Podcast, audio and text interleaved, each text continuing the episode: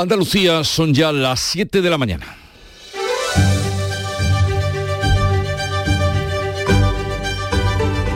En Canal Sur Radio, La mañana de Andalucía con Jesús Vigorra.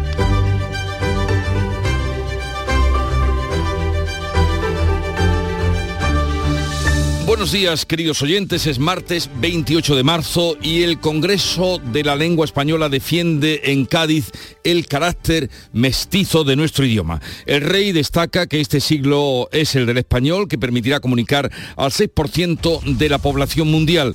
Felipe VI y doña Leticia se atrevieron, el rey, a tocar el cajón flamenco en la plaza delante del Teatro Falla.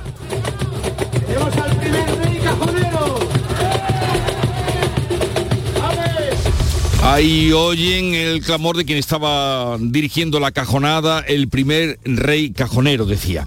Y Málaga estrena el metro que llega al centro de la ciudad. Primera jornada hoy con los nuevos trayectos, horarios y transbordos ya al completo. Tras 14 años de espera y 160 millones, el suburbano culmina las líneas 1 y 2 que permitirá bajarse a 150 metros de la calle Larios. El presidente de la Junta así manifestaba su contento. Bien está lo que bien acaba. Y tengo que decir que esto, a pesar de los sinsabores que los ha habido, de las dificultades que lo ha habido, de los obstáculos que también lo ha habido, ha terminado satisfactoriamente.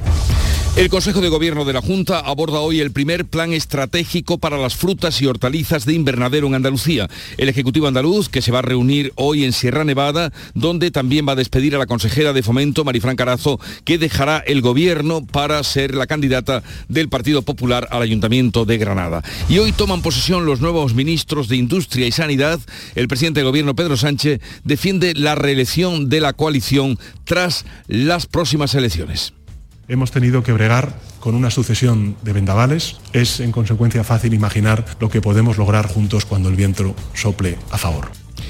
El Consejo de Ministros va a aprobar hoy la prórroga del tope del gas hasta final de año y la ley de familias. De otra parte, el Gobierno y letrados, el Ministerio de Justicia y los letrados de Justicia han firmado el acuerdo que pone fin a dos meses de huelga. El Ministerio se compromete a subirles el sueldo hasta 450 euros al mes para compensar el aumento de competencias. Atrás quedan 350.000 juicios suspendidos, algo más, y más de 420.000 demandas que se han pospuesto por mor de esta huelga de dos meses. Y luto en Icinate, en la provincia de Málaga, por la muerte de un bebé y de su padre. La pequeña de tan solo 40 días falleció en el materno infantil de un derramen.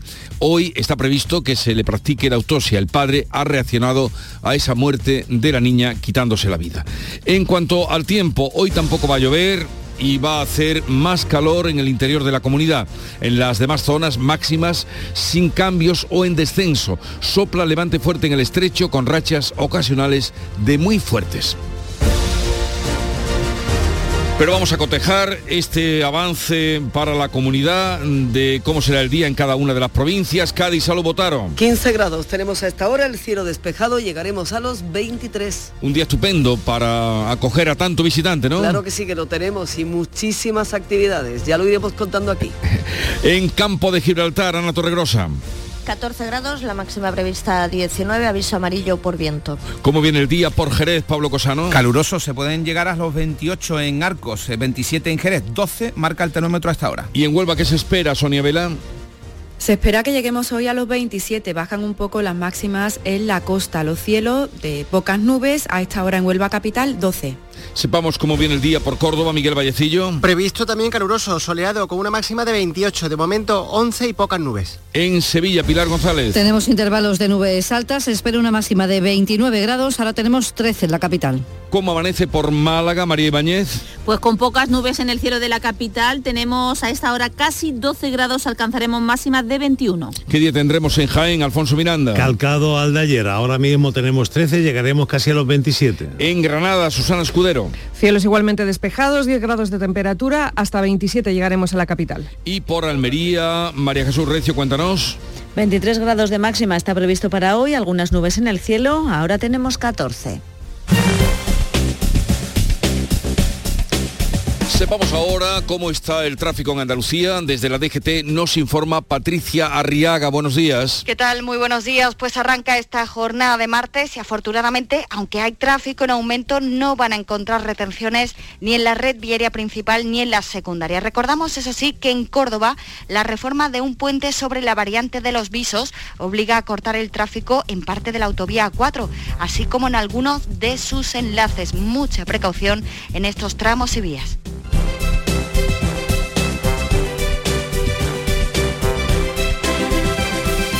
Siete, cinco minutos de la mañana. Adela tiene 85 años y vive sola en casa, pero no está sola. Cada semana recibe la visita del personal de un centro público de atención domiciliaria para comprobar cómo se encuentra o si necesita cualquier tipo de ayuda en el día a día. Además, revisan que su pulsador de emergencia funcione sin problemas, lo que le permite vivir con mucha tranquilidad. No es magia, son tus impuestos. Agencia Tributaria, Ministerio de Hacienda y Función Pública, Gobierno de España. Los productos andaluces de calidad diferenciada están reconocidos en Europa y en todo el mundo. Aceites de oliva virgen extra, vinos, frutas, hortalizas, jamones. Un placer excepcional que puedes vivir cada día. Busca los sellos de denominación de origen y disfrútalos.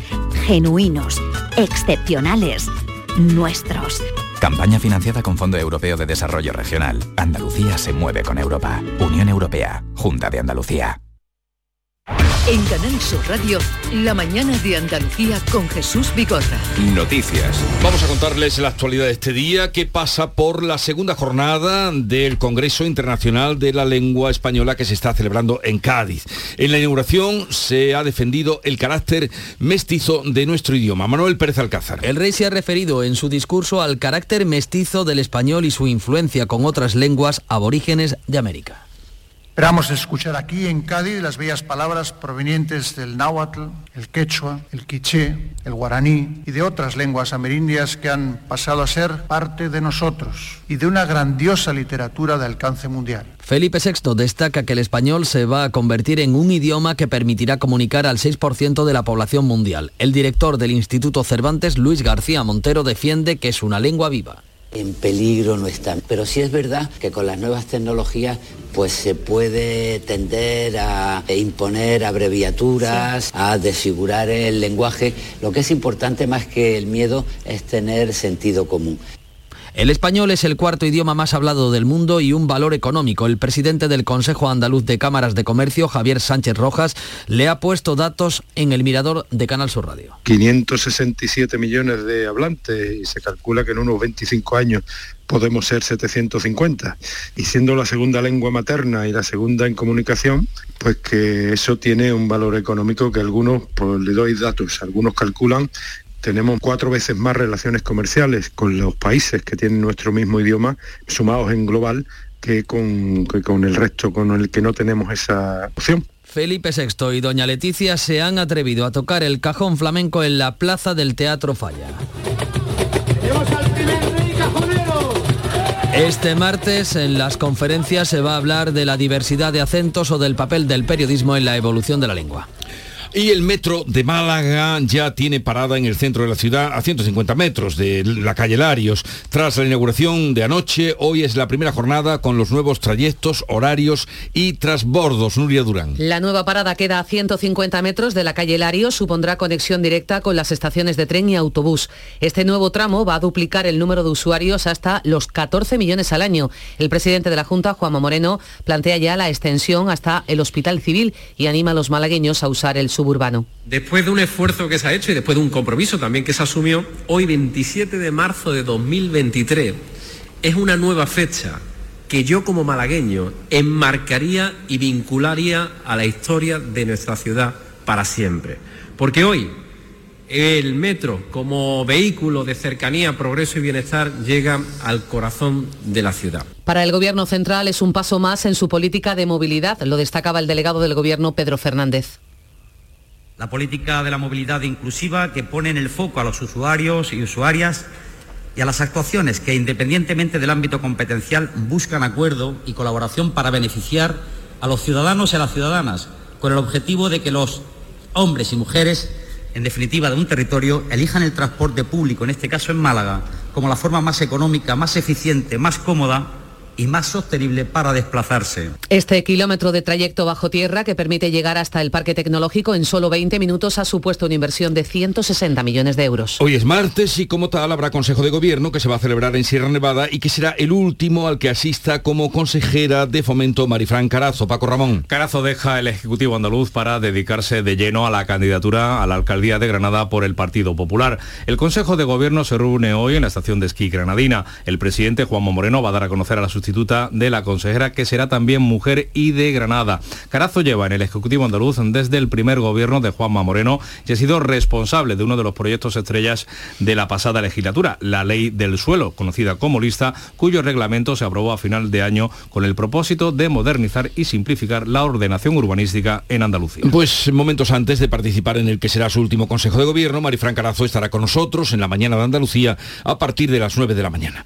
La asociación Juntos por Granada va a pedir hoy el apoyo del presidente de la Junta a su recurso contra la elección de La Coruña como sede de la Agencia de la Inteligencia Artificial en detrimento de Granada. La asociación ha presentado recurso ante el Supremo por la decisión del Gobierno de elegir a La Coruña. El presidente de Juntos por Granada, César Girón, quiere pedir el apoyo del presidente de la Junta.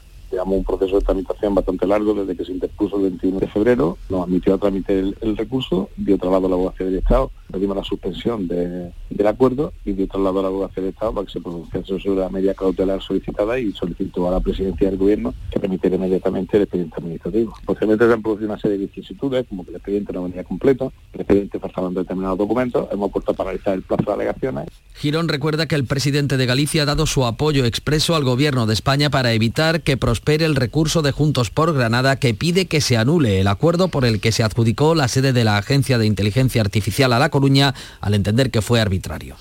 Héctor Gómez y José Manuel Miñones toman hoy posesión como nuevos ministros de Industria y de Sanidad. Pedro Sánchez aspira a reeditar la coalición de gobierno. El presidente se ha limitado a los cambios para relevar a las ministras Maroto y Darias, que serán candidatas en las municipales, llevando hasta Moncloa al canario Héctor Gómez y José Manuel Miñones. Hoy prometerán o jurarán el cargo ante el rey y recogerán sus carteras. Sánchez quiere que el gabinete empuje un final de legislatura para reeditar una coalición de gobierno progresista. Necesitamos una década de gobiernos progresistas para revertir los estragos sociales, económicos y medioambientales que dejó la década anterior. Tenemos por delante un largo camino de mejoras sociales, de cambios económicos, de retos ambientales y de avances feministas. Héctor Gómez ya conocía el ministerio en el que fue director general de Tour España. Miñones, licenciado en farmacia, era delegado del gobierno en Galicia y llega a Sanidad. El presidente del PP, Alberto Núñez Feijó, lamenta que Sánchez no haya aprovechado para cesar a otros ministros como Irene Montero y Fernando Grande Marlasca, responsable la primera de la polémica ley del solo sí es sí y el segundo del cese de la directora de la Guardia Civil o del caso Cuarteles. Lo noticiable son los ministros que se quedan en el gobierno. Y lo más sorprendente es que tanto a la ministra de la chapuza legal de la ley del CSI como el ministro de la valla de Melilla sigan en el gobierno, lo cual acredita que el presidente no puede y no tiene margen para hacer las remodelaciones del gobierno que un presidente con autoridad haría. El portavoz de Vox, Jorge Buchadé, apunta más alto, pide salidas del gobierno. Carece absolutamente de sentido y de relevancia. Aquí el jefe es el mismo, el jefe de la manada. El Consejo de Ministros vuelve a abordar hoy, con algún cambio, la ley de familias que equipara los derechos de las parejas, de hecho, a los de los matrimonios. Incluye un permiso retribuido de cinco días al año por cuidado de un familiar o conviviente y extiende los beneficios de familias numerosas a monoparentales con dos hijos. Es la norma estrella del Ministerio de Derechos Sociales que dirige Ione Belarra. Podemos mantiene la presión sobre Yolanda Díaz e insiste en abrir un proceso de primarias para incorporarse a su candidatura de Sumar que se presentará el próximo domingo. La formación morada insiste, pero cada vez está más sola. La postura de Podemos sigue sin moverse, pero las negociaciones siguen abiertas. Su portavoz, Pablo Fernández. cerrar ese acuerdo lo antes posible para poder estar el, el día 2 arropando a, a Yolanda Díaz en, en su, en su presentación. Esa es nuestra, nuestra intención, esa es nuestra voluntad y bueno, pues quedan todavía unos días y nosotros vamos a, a trabajar para poder cerrar ese acuerdo basado únicamente en unas primarias abiertas. El coordinador de Izquierda Unida, Alberto Garzón, ha confirmado en Radio Nacional de España que asistirá a la puesta de largo de Díaz y ha pedido a Podemos que deje los enfrentamientos. Y por eso no tiene ningún sentido eh, hablar continuamente de nuestras listas, de nuestras negociaciones. Y ayer cuando alguien, probablemente de Podemos, filtró eh, que había un desacuerdo y que Chumar no aceptaba sus condiciones, esa persona, esa persona está trabajando contra del acuerdo. Íñigo Rejón, de Más País, también ha confirmado que va a asistir a ese acto de Díaz. Pablo Iglesias aprovecha la situación para marcar distancias. Yo creo que es evidente a día de hoy que Yolanda está mucho más cerca políticamente de más país que de Podemos. Y eso es completamente legítimo, absolutamente legítimo. Pero hombre, comprometámonos a un método en el que al final pues sea la gente la que decida quién le va a tener que representar. Y esto de decir, no, eh, no me interesan las listas. Hombre, cualquiera que haga política, claro que le interesan las listas. Sumar insiste en que quiere primarias y ya Podemos en la coalición. El ministro del Interior atribuye al Partido Popular la corrupción del caso Cuarteles y esquiva la responsabilidad por la dimisión de la directora de la Guardia Civil y del caso mediador en su comparecencia ayer, su comparecencia parlamentaria. En comparecencia en Comisión Grande Marlasca ha dicho que el caso Cuarteles es un caso de corrupción del gobierno del PP al que acusa de paralizar la investigación. Ni todos los trucos de magia habrán sido capaces de hacernos olvidar que el caso Cuarteles es un caso que se dio bajo los gobiernos del Partido Popular y que se trató de ocultar bajo los mismos. No podrán hacernos olvidar que este asunto, si está en los juzgados, es porque este gobierno no paraliza las investigaciones. La portavoz del PP en la comisión, Ana Vázquez, recuerda que el gobierno de Sánchez siguió contratando con los mismos empresarios y acusa al PSOE de montar una trama para tapar la corrupción del caso Tito Berni y la dimisión de María Gámez, directora de la Guardia Civil. Hicieron un, entramado y usted empezó a colocar los cromos. Alguien desde interior se encargó de preparar el terreno, sacando a relucir todo lo que hubiera ahí de supuesta corrupción, aunque fuera de hace años, para montar artificialmente una causa general contra la Guardia Civil, que justificara que hoy estemos aquí hablando de la Guardia Civil en vez de hablar de los diputados y altocargos del PSOE que han robado a manos llenas comisiones, chantajes y amenazas. Fin de la huelga de los letrados de justicia o secretarios judiciales que van a firmar este martes con el Ministerio el acuerdo de desconvocar esa huelga que mantenían desde el 24 de enero. El Gobierno se compromete a una subida de hasta 450 euros al mes según los diferentes niveles y funciones. Compensa así el aumento de competencias. La propuesta del Ministerio de Justicia cuenta con el respaldo del 76% de los participantes en las asambleas celebradas este lunes en toda España. La huelga ha obligado a suspender 356.000 juicios y vistas. Hay 424.000 demandas pendientes de llegar a los juzgados y 1.280 millones de euros paralizados en las cuentas de consignación. Y los vocales progresistas del Poder Judicial deciden hoy si dimiten en bloque para forzar así la renovación del órgano del gobierno de los jueces. No hay consenso por el momento entre los progresistas que se reúne a las 7 de la tarde. Pretenden llevar a, llegar a un acuerdo antes del pleno del próximo jueves. En cualquier caso, el catedrático de Derecho Constitucional de la Universidad de Granada,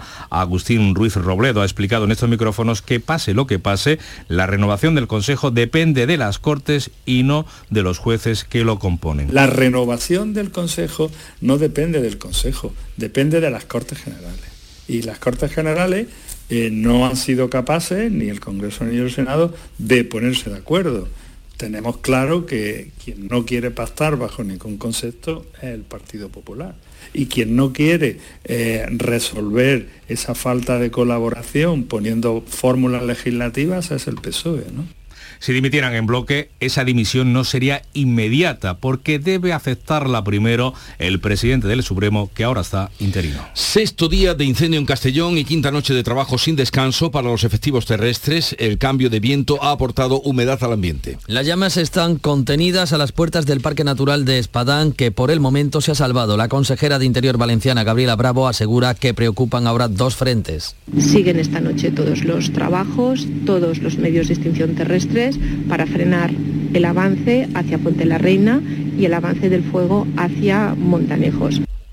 El fuego abarca un perímetro de 50 kilómetros y ha devorado 4.300 hectáreas. Este lunes ha sido el día más duro. En la pasada tarde se tuvieron que desalojar tres pueblos más y los 1.600 desalojados, la mayoría desde el jueves, no tienen fecha para regresar a sus domicilios. Pedro Sánchez, que ha visitado la zona, ha pedido a las comunidades autónomas y al resto de administraciones que se mantengan las plantillas de bomberos forestales todo el año. Las cenizas han llegado a Valencia capital y el humo ha obligado a confinar pueblos como el de Caudiel. Y también les contamos que la Universidad de Huelva implantará el grado de medicina en el curso académico 2024-2025. La de Huelva es la única universidad pública andaluza que en este momento no oferta la titulación. El consejero José Carlos Gómez Villamandos recuerda que ya dispone de titulaciones de la rama sanitaria, lo que aumenta su capacidad de asumir el grado de medicina. Con esas 60 plazas que van a hacer, que van a permitir que Andalucía, la oferta de Andalucía en su sistema público, pues sea de 286 plazas. 7.20 minutos de la mañana. En un momento vamos a la revista de prensa con Paco Reyera. La mañana de Andalucía. Nuestro sueño era revolucionar el sistema alimentario para hacerlo más sostenible y eficiente. Y lo estamos haciendo. Somos de la generación de los que sueñan y hacen. Con los fondos de la Unión Europea, miles de sueños como el de Aura, de Groots Hydroponics se están haciendo realidad. Entra en plan de recuperación.gov.es y haz el tuyo posible. Gobierno de España. En Canal Sur Radio, por tu salud, responde siempre a tus dudas. Esta llegada del buen tiempo supone para muchos el regreso al ejercicio físico, la práctica deportiva.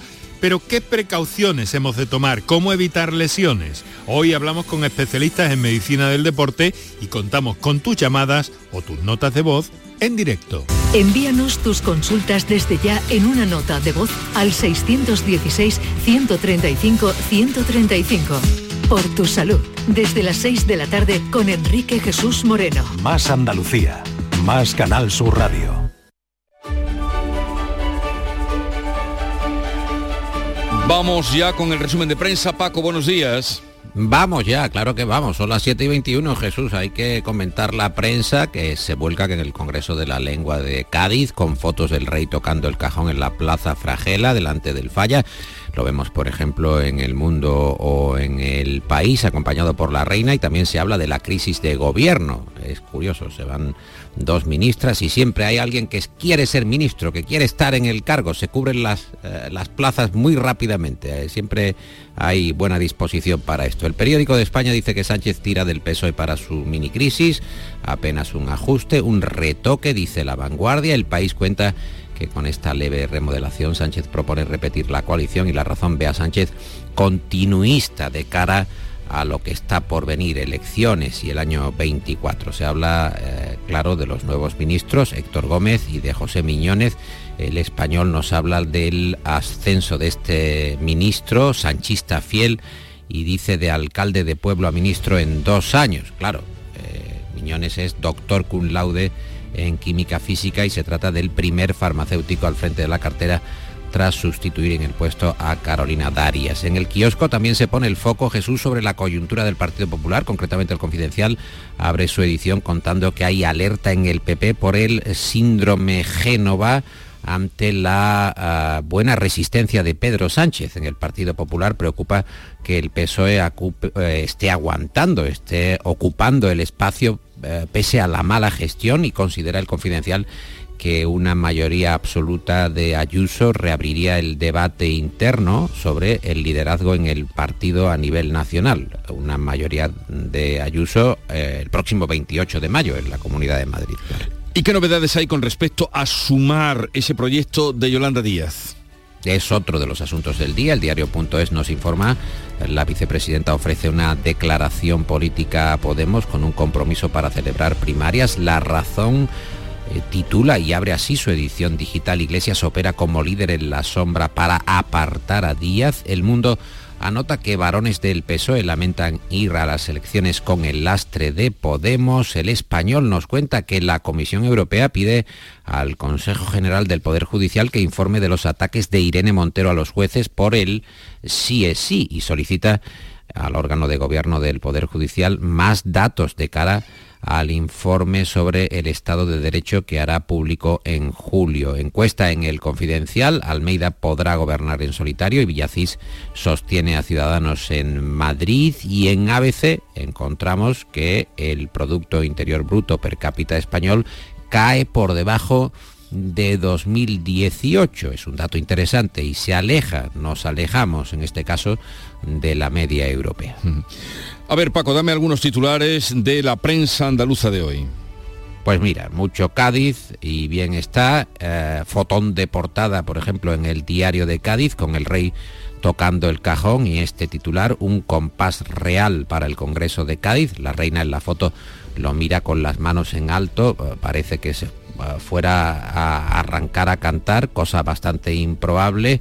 Es la foto, digo, del diario de Cádiz. En la voz de Cádiz vemos al rey en una locución, es la hora del español, con todas sus voces, sus acentos, sus giros y sus matices, es el titular de la voz de Cádiz. En el ideal de Granada, la liberalización de horarios que arranca en una semana con los comerciantes divididos, las grandes superficies que se preparan mientras las empresas pequeñas rechazan la medida. En Jaén, la ausencia de lluvias que está asfixiando al campo con cultivos ya en una situación crítica. Hablan de la cebolla o del ajo, por ejemplo. Diario de Sevilla, los hosteleros que contratan a unas 3.000 personas para la inminente Semana Santa, zafarrancho de obras ante las municipales, nos dice ABC de Sevilla, el día de Córdoba, 400 policías que van a velar por la seguridad en Semana Santa y en toda la prensa malagueña la foto eh, de la inauguración del metro que llega al centro, en el sur, en Málaga hoy o en la opinión de Málaga,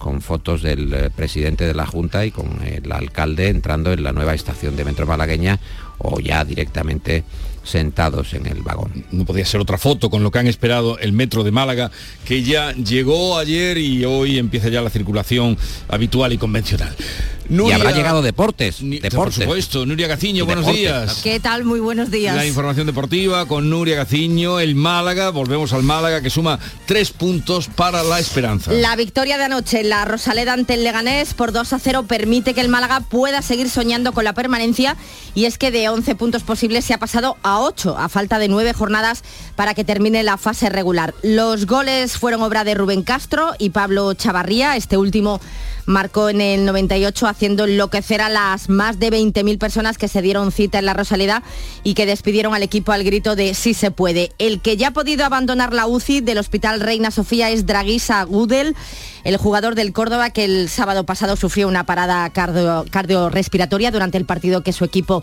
disputó con el Racing de Ferrol, ahora tendrá que seguir sometiéndose a más exámenes para determinar el por qué le ha sucedido esto. Y se sigue buscando fecha para la reanudación de ese encuentro que se suspendió en el minuto 10, podría ser el 19 de abril.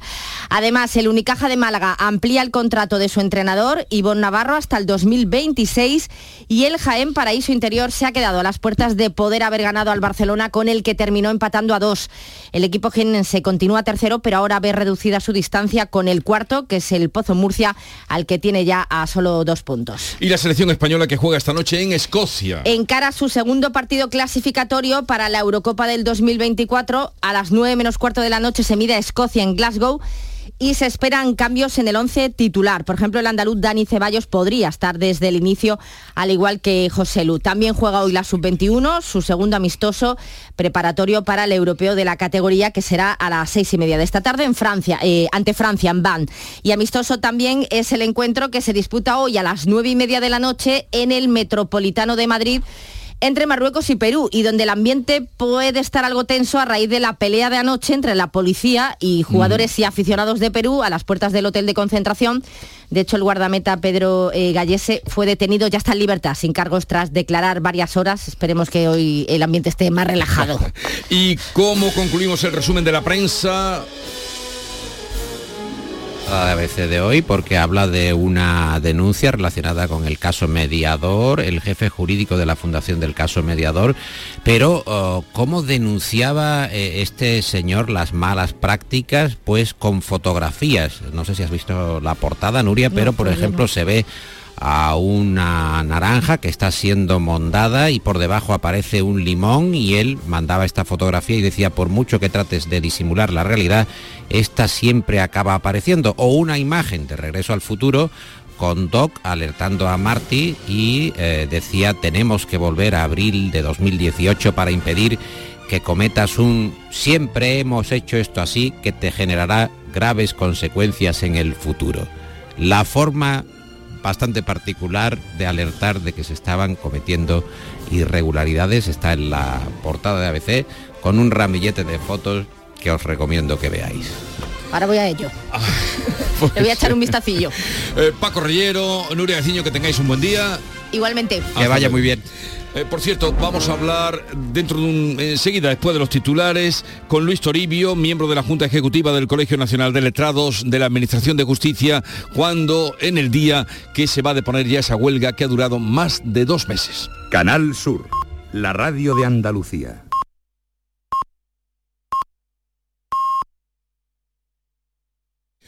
Siete, 30 minutos de la mañana.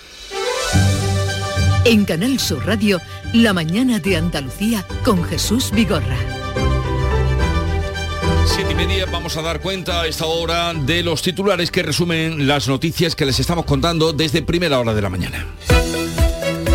Se las contamos con Nuria Durán. El Congreso de la Lengua defiende en Cádiz el carácter mestizo del español. El rey destaca que en este siglo XXI el español permitirá comunicarse al 6% de la población mundial. Felipe VI y doña Leticia se atrevieron a tocar el cajón flamenco en la plaza del Teatro Falla. Málaga estrena el metro al centro de la ciudad. Primera jornada hoy con los nuevos trayectos, horarios y transbordos al completo. Tras 14 años de espera y una inversión de 160 millones de euros, el suburbano culmina las líneas 1 y 2 y permitirá bajarse a 150 metros de la calle Larios. El Consejo de Gobierno aborda hoy el primer plan estratégico para las frutas y hortalizas del invernadero en Andalucía. El Ejecutivo andaluz se reúne en Sierra Nevada, donde además va a despedir a la consejera de Fomento, Marifran Carazo, que deja el gobierno andaluz para ser candidata del PP en el Ayuntamiento de Granada. Hoy toman posesión los nuevos ministros de Industria y Sanidad. El presidente del gobierno, Pedro Sánchez, avanza su voluntad de reeditar la coalición tras las próximas elecciones generales. El Consejo de Ministros hoy aprueba la prórroga del tope al gas hasta final de año y también la polémica ley de familias. Luto en Iznate, Málaga, por la muerte de un bebé y su padre. La pequeña de tan solo 40 días ha fallecido en el materno infantil de un derrame. Hoy está previsto que se le practique la autopsia. El padre se ha suicidado. ¿Y el tiempo para hoy? Seguimos sin lluvia y con cielos despejados. Hoy subirán los termómetros en las zonas de interior. En el resto las máximas seguirán igual o bajarán un poco. Soplará levante fuerte en la costa mediterránea y en Cádiz con rachas ocasionalmente fuertes, muy fuertes en el estrecho. Como les anunciaba, les venimos anunciando hoy, los letrados de justicia y el Ministerio de este departamento, Ministerio de Justicia, van a firmar el acuerdo que pone fin a dos meses de huelga. Luis Toribio es miembro de la Junta Ejecutiva del Colegio Nacional de Letrados de la Administración de Justicia y defensor del colegiado. Luis Toribio, buenos días. Luis. Es que oigo muy bajo. Me oye muy bajo. A ver no si le oigo nada. No, no oigo nada. No oye nada, no oye nada. Bueno, pues a Voy si- ya en el AVE andando, eh, circulando. Bien, queríamos eh, escuchar, en fin. Este Nah, no nos oye. Eh, bueno, vamos a intentar volver a llamarle a ver si tenemos ocasión por lo menos de que nos diga eh, en, este, en este día en el que termina una huelga tan larga, tan larga, que han sido dos meses y tres días, saber eh, cómo lo ha vivido, cómo lo están viviendo, él que tantas veces nos ha lamentado aquí de cómo pasaba un día y otro y no se llegaba a ninguna conclusión. En este acuerdo el Gobierno se compromete a una subida de hasta 450 euros al mes según los diferentes niveles y funciones para compensar así el aumento de competencias, competencias que han asumido los letrados de la Administración de Justicia. La propuesta del Ministerio cuenta con el respaldo del 76% de los participantes este lunes en las asambleas que se han, en las asambleas que se han celebrado en toda España. Aunque el fin de los paros está cerca, quedan algunos matices por aclarar. La oferta de justicia contempla, como decimos, entre 430 y 450 euros brutos al mes, según el nivel, en tres plazos. Una con carácter retroactivo al 1 de enero de este 2023, otra a enero de 2024 y la última en julio de ese mismo año, del próximo ejercicio. A ver si podemos escuchar o que nos escuche él. Luis Toribio, buenos días. Hola, buenos días. Ahora, sí le escucho. Ahora sí, siquiera unos momentos antes de que suba el AVE, que será mucho peor. Eh, bueno, llegó el día en el que la huelga va a concluir, ¿no? Creo que sí. Si luego firma, firmamos, estamos citados en el Ministerio a las 11 de la mañana el comité de huelga y creo que, que ya no habrá problema y se podrá firmar y por tanto en ese caso evidentemente habrá terminado la huelga. Eh, son, van a ser eh, hasta 450 euros los que van a mejorar las nóminas de los letrados de justicia. Así es. Y... En principio son tres, tres, tres niveles lo que se ha establecido. El mayor eh, número de compañeros de, de letrados y letradas son los que cobrarán 430. Eh, y a partir de ahora, ¿qué? Porque mm, hemos dado cuenta, y usted lo sabe, han sido, mm, bueno, las cantidades son tremendas, eh, 450.000 los juicios suspendidos, las demandas son 400 y pico mil igual, el dinero que está eh, retenido son mil y pico de millones. ¿Cómo se podrá eh, digerir todo eso? Pues con trabajo, es decir, que a partir de ahora, pues, aparte de que ya se incorporarán todos los compañeros al trabajo. Eh, a partir de, después de Semana Santa se empezarán a, o empezaremos a reunir en grupos de trabajo que se especifican en el propio acuerdo para eh, tratar de eh, implementar unos, digamos, unos mm, acuerdos dentro de esos propios acuerdos para lo que se llama establecer programas de actuación y poder imprimir mayor rapidez y mayor celeridad a, lo que hay atrasado. Entonces, lo que no sabemos es en cuánto tiempo se podrá, eh, digamos que, terminar con ese trabajo atrasado, pero desde luego no creo que sea en este año. No, indudablemente el volumen es enorme. ¿Este acuerdo cree usted que repercutirá en los ciudadanos? Hombre. Económicamente me refiero. Ah, económicamente, pues no la verdad que no, no me parece, tenga en cuenta que ahora mismo eh, dentro de eh, la economía del país y en concreto en materia presupuestaria, la verdad que el acuerdo no es muy gravoso, ni mucho menos, para nada. Ahora, en lo que es el acuerdo, ah, si se refiere a los programas de actuación, sí, eso sí costará dinero, sí, a eso sí, porque no, no mucho tampoco, pero sí que costará un cierto, un cierto dinero. Y, señor Toribio, ¿por qué ha durado tanto esta huelga? Pues eso me gustaría a mí saber, porque la verdad es que las cuestiones estaban muy claras y, y, si, eh, vamos, lo que al final se ha firmado, esto se hubiera ofrecido hace un año, eh, esto no, no hubiera pasado. Estoy casi seguro, esto no hubiera pasado. Pues ha pasado, han sido dos meses y tres días. Eh, enhorabuena eh, porque llegan ustedes ya a un acuerdo y podrán volver a su trabajo, que es lo que eh, quieren hacer y para lo que están. un pues saludo y buen viaje. Ahora que toma el tren. Adiós, adiós, buenos días. La mañana de Andalucía. Las claves económicas con Paco Bocero. Vamos ya a las claves económicas, Paco. buenos días. Buenos días, buenos días. Estamos a martes y vamos con las claves, que hoy comenzamos con la reunión del Consejo Europeo y de los ministros de Energía con el debate sobre los combustibles bajos en carbono. Así es Jesús, los ministros de Energía de la Unión Europea debatirán hoy si excluyen el hidrógeno producido con energías fósiles en la directiva para incentivar las renovables, una cuestión que enfrenta a dos bloques bien diferenciados. El primero está liderado por Francia, junto a 10 países más, que pide reforzar esos combustibles bajos en carbono, los proyectos nucleares, y el segundo, que lideran España y Alemania, junto a otros cuatro, creen que amparar estos combustibles bajos en carbono reduciría la ambición climática de ese objetivo de neutralidad de la Unión Europea climática para el 2050. La verdad es que el bando liderado por Francia defiende que la energía nuclear es una de las muchas herramientas para alcanzar los objetivos climáticos que persigue la Unión. Y el de España y Alemania insisten en que no se puede considerar al hidrógeno que se produce con nuclear como verde. Eh, no se puede considerar como renovable, digo. Y claro, con eso está habiendo muchísima negociación y con mucha intensidad. En principio se van a celebrar dos reuniones por separado antes del inicio del Consejo, después de que ayer ya se produjeran contactos entre los embajadores para preparar la reunión general de hoy. Y este debate, junto al de la reforma del mercado mayorista de la luz, no se va a cerrar. Desde luego. Y estará como uno de los puntos muy importantes de la próxima presidencia de la Unión Europea que va a ostentar España en el segundo semestre del año. Pues sí, el energético es un debate de calado que, como bien dices, protagonizará sin duda buena parte de nuestra presidencia, la presidencia del gobierno de la Unión Europea. Y otra clave del día está en el mercado hipotecario que volvió a recuperarse según los datos que ha dado el INE. Exactamente. Según los datos del INE, las hipotecas constituidas sobre vivienda aumentaron un 2,9% en enero sobre enero del 22 hasta acercarse a las cifras prepandemia.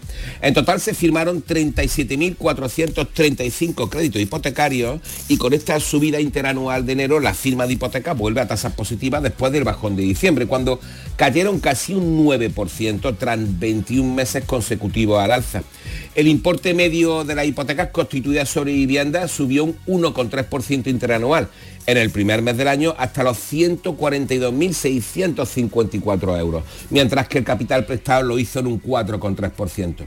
Y por comunidades autónomas, las que registraron un mayor número de hipotecas constituidas sobre vivienda en enero fueron Andalucía, con 7.923, después Cataluña con 6.907 y Madrid con 5.623. Pues aquí lo dejamos, las claves económicas, Paco, pero eh, emplazado quedas para las nueve y media que vamos a hablar del impacto económico que tiene la Semana Santa en Córdoba y en Andalucía. Vamos a hablar con Manuel Murillo, así es que a las nueve y media te quiero por aquí, ¿vale? Venga, ahora nos vemos, hasta ahora. La mañana de Andalucía con Jesús Vigorra.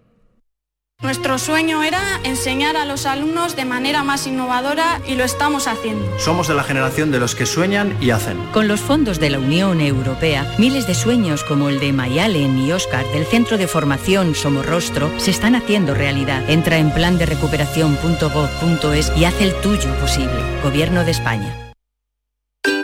Pipas Reyes son las pipas de siempre. Ahora encontrarás tus pipas Reyes más grandes, con más aroma, con más sabor y más duraderas. Tradición e innovación para traerte tus mejores pipas Reyes. Las del paquete rojo, tus pipas de siempre. Vamos a contarles otras noticias de Andalucía. Controlado ya el incendio de Huerca Lovera y extinguido el de Lucainena de las Torres. María Jesús Recio.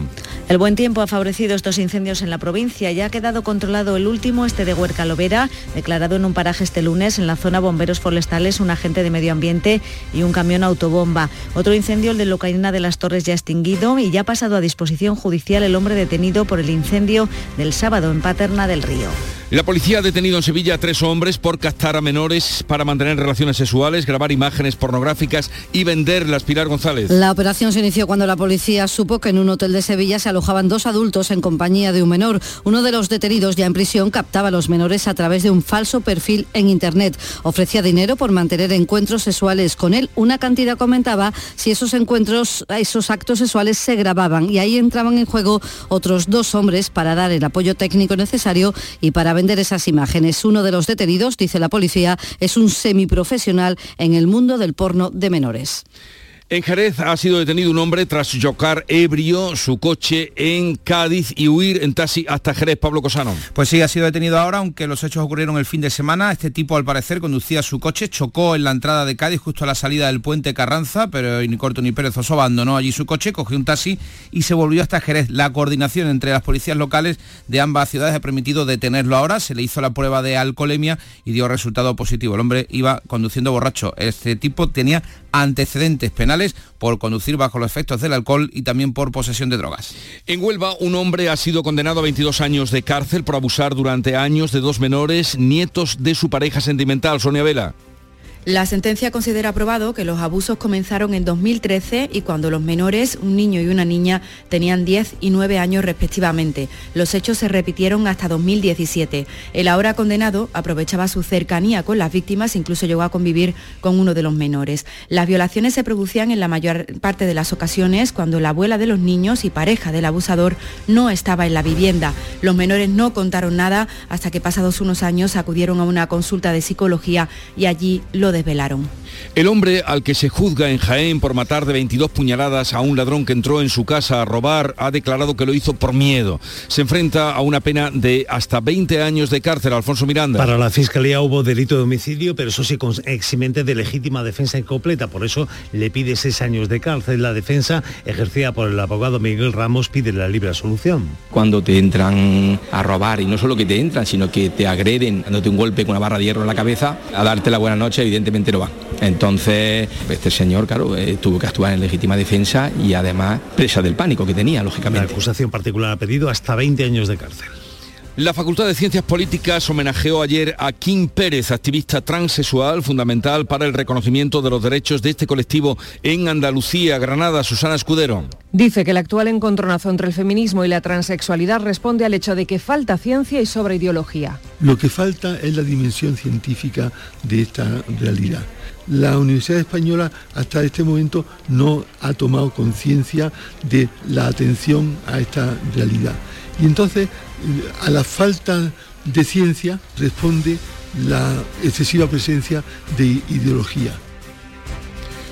Pues llegamos así a las 7.45 minutos de la mañana, 8 menos cuarto, es el tiempo ahora para la información local, así es que queridos oyentes, permanezcan atentos.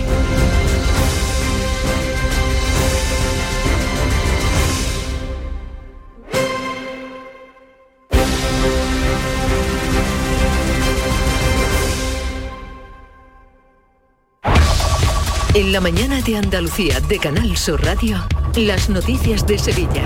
Con Pilar González. Hola, buenos días. Hoy se activa el plan de movilidad de Semana Santa. Se cierra el tráfico, la campana y se amplía el horario para la carga y descarga. Y este martes vamos a conocer de nuevo los plazos para la finalización de las obras del Metrocentro. El ayuntamiento de momento deniega la prórroga que pide la empresa. Enseguida se lo vamos a contar. Antes el tráfico. Hay retenciones de 6 kilómetros en la autovía de Huelva, sentido Sevilla, dos en el nudo de la gota de leche, dos en el centenario, sentido Huelva y un kilómetro en dirección a Sevilla por las autovías de Coria y de Mairena. En el interior de la ciudad el tráfico es intenso en las principales avenidas de entrada. Y en cuanto al tiempo, hoy tenemos el cielo con intervalos de nubes altas a partir de la tarde, viento variable flojo y las temperaturas sin cambios. La máxima prevista es de 29 grados en Écija, Lebrija, Morón y también en Sevilla. A esta hora 12 grados en la capital.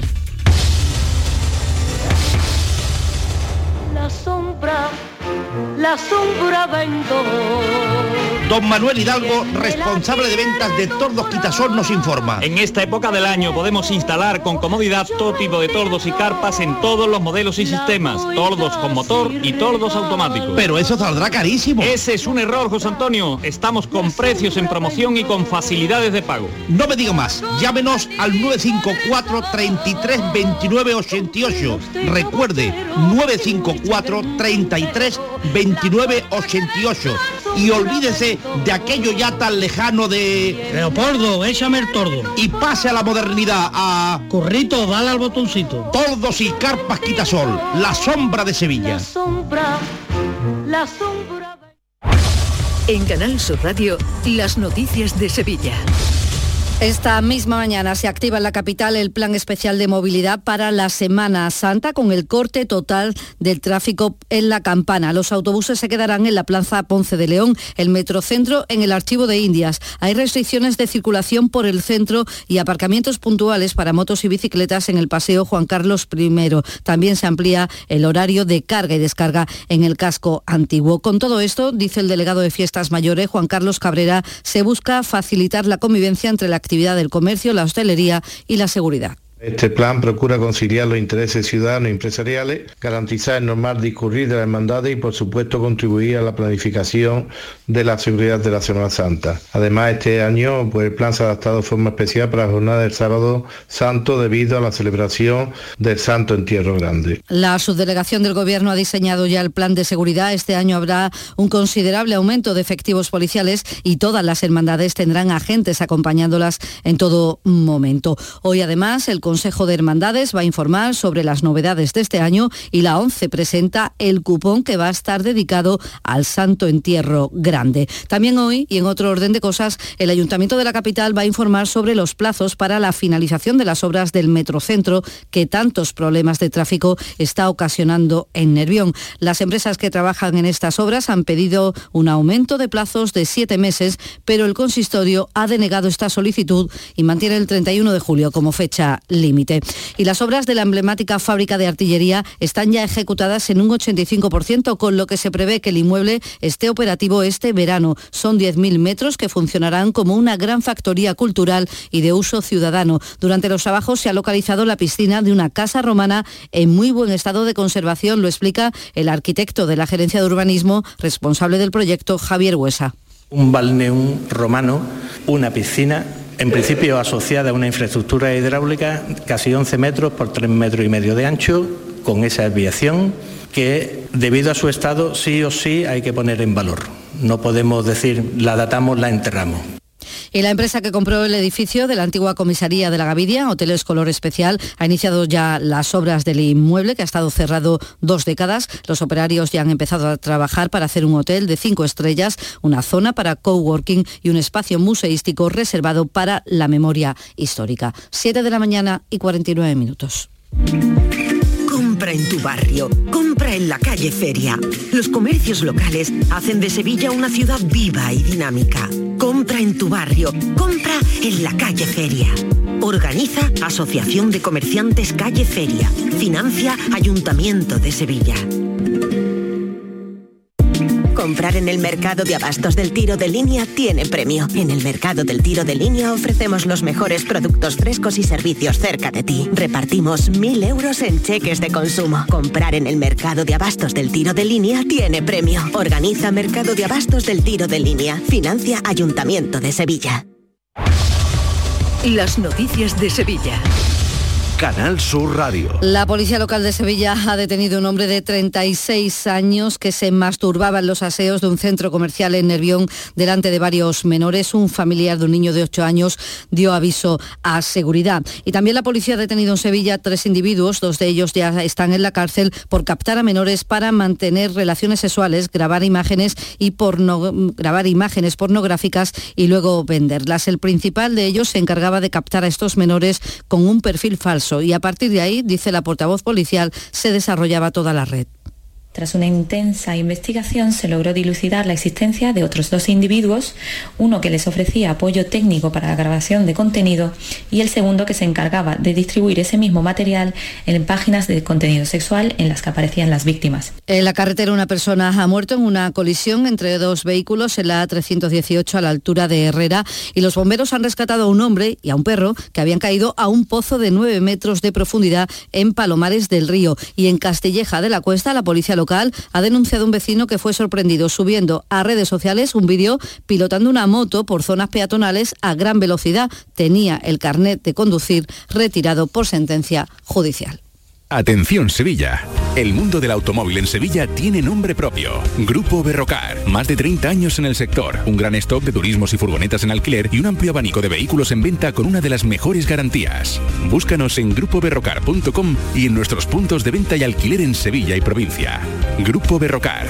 Tu confianza, nuestro motor. Cinco océanos. Lo mejor en congelados llega a Sevilla. Precio, calidad, variedad y servicio. Hasta el 9 de abril, lomo de bacalao extra a 10,70 el kilo. Pescados, mariscos, carnes, verduras, trato personalizado para escoger los congelados que usted necesita. Cinco océanos. Estamos en Triana, Cerro del Águila, Pino Montano, Montequinto y Dos Hermanas. En Canal Sur Radio, las noticias de Sevilla. El cementerio de San Fernando ha inaugurado un osario memorial para recordar a las más de 1.700 represaliados de la guerra civil y del franquismo que estaban enterrados en la fosa común de Picorreja. Ha sido un acto muy emotivo en el que los familiares han podido depositar los restos de sus seres queridos, como Ana María que decía esto. No vamos a descansar hasta que todas las víctimas del golpe fascista y de la dictadura franquista sean sacadas de las fosas y las cunetas, hasta que todas las víctimas tengan el reconocimiento y la dignificación que merecen. Cambiamos radicalmente de asunto para contarles que vecinos de la Roda de Andalucía han pasado la noche encerrados en el centro de salud del municipio para pedir que se cubran las bajas de los médicos. Dice el portavoz de la Marea Blanca Sierra Sur, Juan Moreno, que en la Roda hoy por hoy no hay médicos y esto ocurre desde hace días. Un ayuntamiento con unos tres mil y pico habitantes donde no hay ahora mismo ningún médico. Se han puesto la alcaldesa en contacto con la delegada y con el gerente de zona y no hay previsiones de ninguna solución. Le envían la solución ya allá por mayo cuando los mil de esta promoción terminen, ¿no? Deportes, Antonio Camaño, buenos días. Hola, ¿qué tal? Buenos días. Brian Hill, el jugador del Sevilla que se marchó lesionado de la concentración de la selección española por unos problemas musculares, pero tras las pruebas realizadas ya en Sevilla se han confirmado que no hay demasiado de lo que preocuparse. El barbateño trabajará con los recuperadores y estará a mitad de semana para empezar a entrenar con el resto del grupo y con total normalidad. Por otra parte, Marcao sigue siendo baja y no llega al partido ante el Cádiz. Y en el Betis, Ramón Planes ultima su salida del GT Está próximo a desvincularse del equipo del sur de Madrid. Parece que los próximos días se va a cerrar este acuerdo hacia un destino todavía por definir, aunque el Betis sería con total seguridad su destino definitivo. Nos hacemos eco del llamamiento que hace Salud para la donación urgente de sangre, sobre todo para tener reservas ante esta Semana Santa. Lo dice la portavoz del Centro de Transfusión Sanguínea, Dora Díaz. Esta semana crítica se condensa en poquísimos días una bajada eh, tremenda de las donaciones, hay que seguir atendiendo tanto a la población habitual como a la que puede venir. Y hoy se ponen a la venta las entradas del ciclo Jueves Flamenco que patrocina la Fundación Cajasol y comienza el próximo 13 de abril. La primera actuación será con el guitarrista Rafael Riqueni y Herencia. Mayo será la segunda actuación ya con la cantadora argentina. A esta hora 12 grados en Borbujos, 12 en la Puebla del Río, 12 grados también en Sevilla. Escuchas La mañana de Andalucía con Jesús Vigorra, Canal Sur Radio. Aquadeus, el agua mineral natural de Sierra Nevada, patrocinador de la Federación Andaluza de Triatlón, les ofrece la información deportiva. 7.55 minutos de la mañana, Nuria Gaciño, buenos días. Hola, ¿qué tal? Muy buenos días. El Málaga tiene todavía margen para soñar. Victoria clave, la del Málaga anoche ante el Leganés por 2 a 0, tres puntos que invitan al optimismo y a que el conjunto malagueño pueda seguir soñando con la permanencia. Y es que de 11 puntos posibles se ha pasado a 8, se ha recortado en dos puntos la distancia con la salvación, así que el haber reducido la barrera de los 10 puntos supone que aún hay esperanza. Falta de nueve jornadas para que se termine la fase regular. Está difícil, pero no imposible para el técnico Sergio Pellicer, que insiste en el sufrimiento que queda por delante. Creo que es una victoria al desafío, a la adversidad, bendito sufrimiento, que sigamos sufriendo. Esa es, una, esa es la clave nuestra, el de seguir sufriendo, el de estar sobreviviendo. Y, es así, pero va a depender de nosotros desde la humildad. Eh, hemos empezado la jornada siendo el penúltimo, eso se lo he comentado a ellos. Y al final ese es el, orgullo que tenemos que sacar y el coraje porque detrás hay mucha historia que, y la afición, imagínate, yo creo que el segundo gol lo ha marcado la afición. El primer gol llegó en el minuto 66 por mediación de Rubén Castro y ya en el 98 carrerón que se pegó Pablo Chavarría para hacer el definitivo 2 a 0 que como bien acaba de apuntar Pellicer pues casi casi ayudó a marcarlo la grada. Esos 20.500 aficionados que despidieron al equipo al grito de sí se puede, señal de que se mantiene viva la llama. Y señal de que se está recuperando de manera satisfactoria Draguisa Gudel es el hecho de que ya ha podido abandonar la UCI del Hospital Reina Sofía. El jugador del Córdoba sufría el sábado una parada cardiorrespiratoria durante el partido que su equipo estaba disputando con el Racing de Ferrol. Ahora tendrá que seguir sometiéndose a más exámenes para determinar el origen del episodio de muerte súbita que tuvo en el Arcángel y en función de los resultados pues ver cómo puede desarrollarse su futuro deportivo. Y mientras se sigue buscando fecha para la reanudación del encuentro que se suspendió en el minuto 10.